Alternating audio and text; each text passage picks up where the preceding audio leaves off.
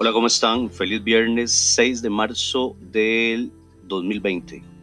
Eh, se me quedaron ciertas cosas inconclusas o ciertas cosas, ciertos detalles del, del, audio anterior que tenía que ver o tiene que ver con el tema de la infidelidad y no las quiero dejar pasar por alto.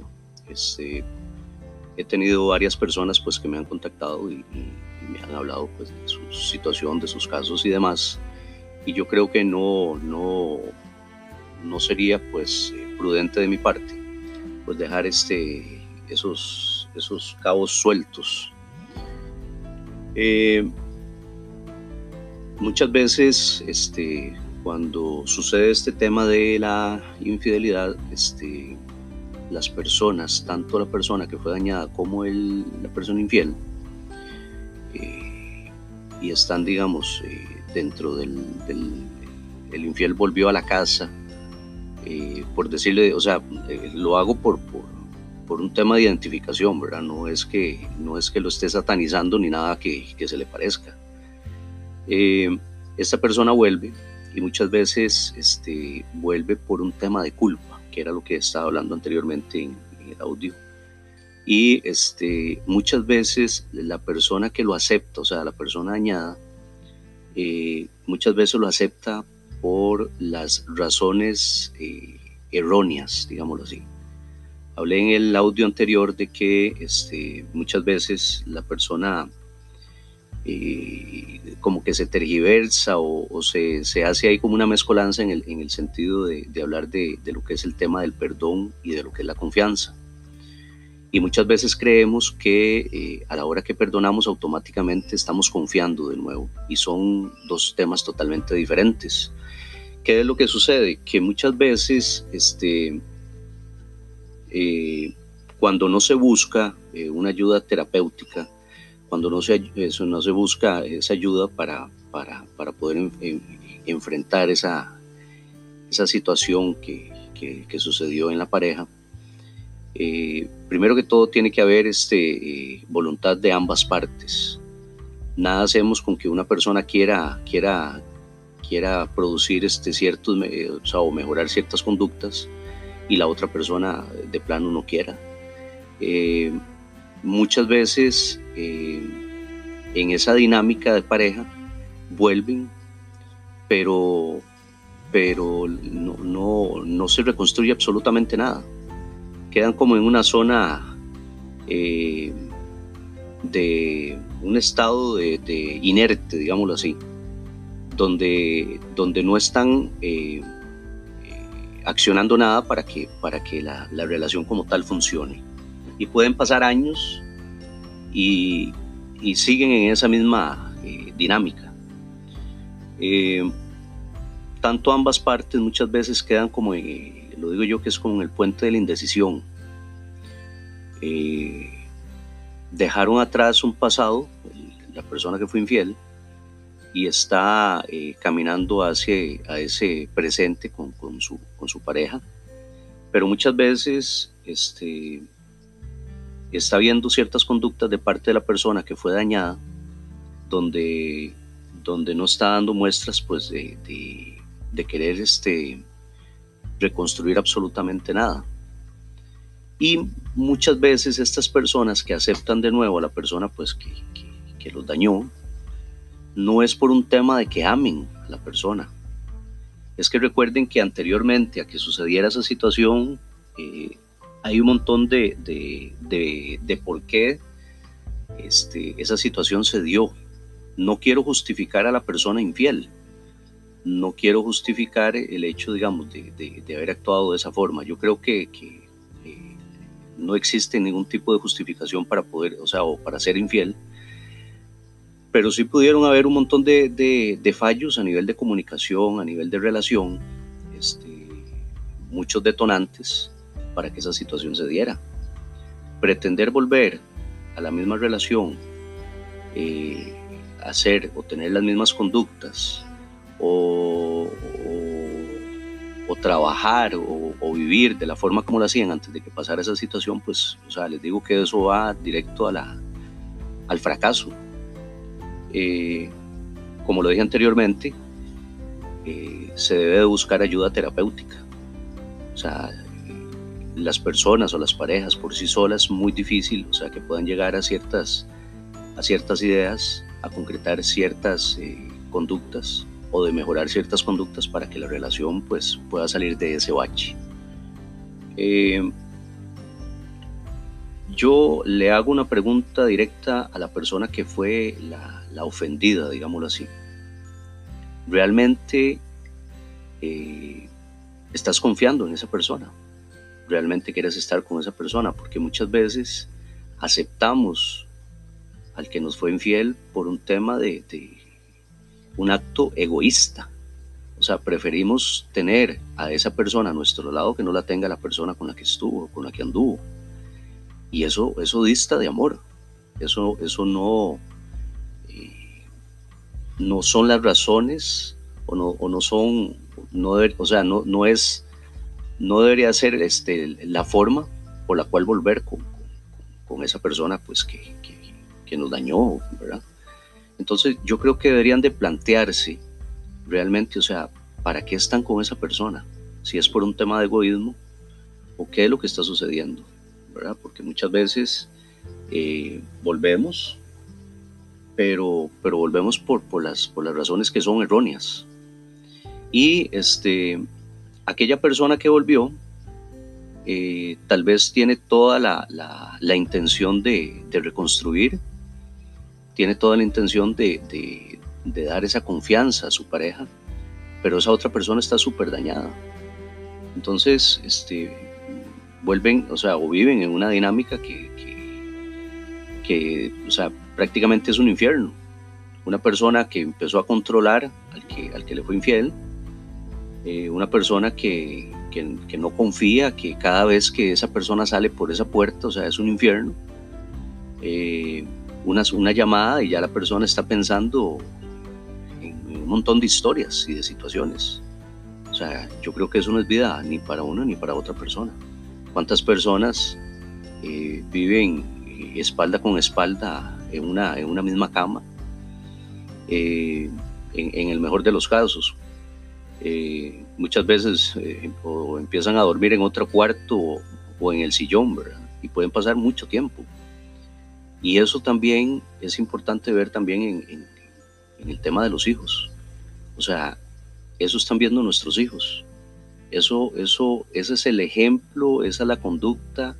Y muchas veces creemos que, que, hacemos las cosas por los hijos y creemos que el volver es por los hijos y que nos estamos quedando es por los hijos.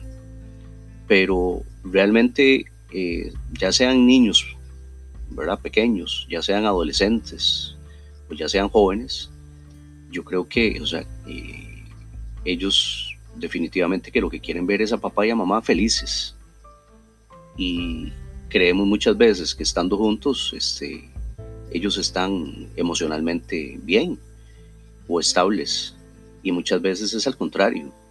Ellos también están sufriendo. Ellos están viendo un montón de conductas, ya sea de mamá o de papá, donde obviamente este, eh, ellos están tristes. Hay, hay, hay muchas, este, eh, ahora, ahora se habla de un montón de, de tipos de familia, donde papá es familia con sus hijos por separado, donde mamá es familia con sus hijos por separado. Y muchas veces eh, le pintamos en el rostro a esos hijos una sonrisa, porque he escuchado muchas veces que ellos dicen, prefiero tener a mamá y a papá de esa forma, pero yo sé que ellos son felices y nosotros también. Entonces son muchas cosas que eh, deberían de reflexionar eh, ambas partes, tanto el, del, el, dañado como, el, como la persona pues, que, que, generó el daño. Eh, muchas veces también es importante eh, porque es que andamos buscando afuera, teniendo o, estando en, un vínculo de pareja. Muchas veces este, tenemos una construcción de, una mujer ideal o de un hombre ideal. Pero muchas veces este, eso solo está en nuestra cabeza y es solo nuestra construcción. eh, vemos más bonito lo que está afuera que lo que está adentro. Y yo pregunto, ¿a quién le pusieron un revólver para casarse con una persona que está? O sea, y como lo dije en el audio anterior, si ya no estás, ya no te sentís bien, no querés a esa persona o demás, ¿no sería más fácil tomar fuerza y, generar una decisión a partir de lo que estoy sintiendo y de lo que estoy viviendo? ¿Por qué es que siempre es el acto eh, de donde se genera daño? Y es que si fuera solo a la persona, a la pareja, por un tema de venganza y demás, pero muchas veces eh, tenemos aquí un, un dicho de, decir, este, nos llevamos entre las patas también este, a nuestros hijos y a, familia muy cercana. Entonces, eh, habría que, empezar a preguntarse, ¿para qué es que estoy en ese vínculo? ¿Para qué es que estoy de la forma en que estoy? ¿Para qué es que estoy viviendo? ¿Cuánto tiempo tengo de estar viviendo esta situación y de estar viviendo de esta forma? Porque muchas veces egoístamente este, eh, no dejamos a la persona, no la soltamos, porque estamos pensando de que esa persona directo se va a ir a, donde la otra, por la cual este, los dejaron a ustedes. Pero, pero ¿dónde está mi felicidad? Es que muchas veces creemos que la felicidad es tener a esa persona al lado. Muchas veces no pensamos, este, nos casamos eh, rápidamente o, convivimos como pareja, donde nunca, nunca tuvimos un espacio de tiempo para conocer a la persona que teníamos al lado. Y después era, es de verle un montón de defectos y peor aún, o sea, eh, tras de verle los defectos, decir, por eso es que yo le soy, soy infiel a esta persona.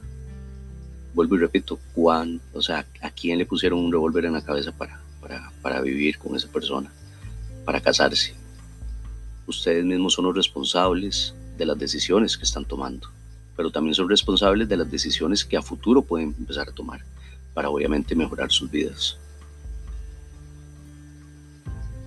Definitivamente que, muchas veces lo que menos hacemos eh, es este, hacer las cosas de una manera adecuada para que todo nos salga diferente. Muchas veces pretendemos hacer las cosas iguales y que todo nos salga diferente y eso, eso se llama locura. Eh, si ya son personas que ya tomaron la decisión y ya empezaron a vivir con ustedes, les voy a pedir el favor de que duren un tiempo con ustedes mismos. Conózcanse.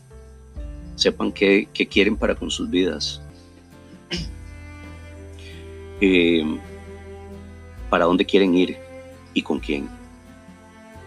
Pero, por favor, un tiempo con ustedes para saber qué es lo que quieren a partir de lo que vivieron.